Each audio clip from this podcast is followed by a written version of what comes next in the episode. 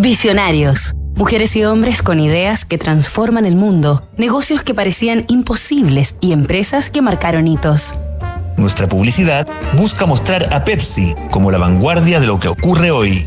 Roger Enrico, la vanguardia del marketing.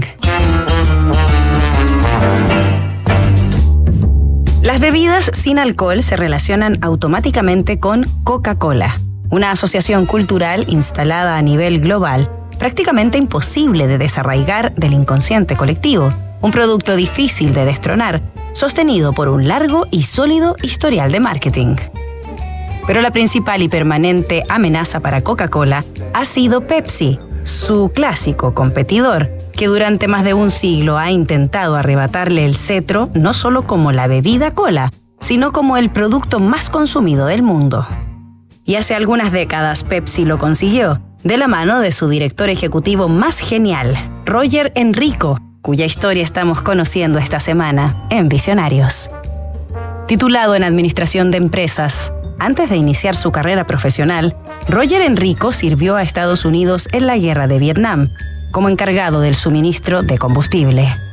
Muchos años después, en su autobiografía bromearía con que en el ejército aprendió a distribuir líquidos a los consumidores.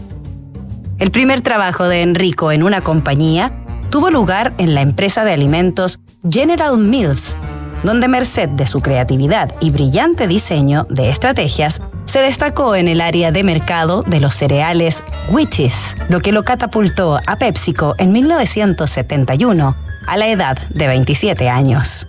Allí Roger Enrico se posicionaría como un revolucionario del marketing y se convertiría en el peor dolor de cabeza en la historia de Coca-Cola. Nos reencontramos mañana con otro capítulo de esta historia.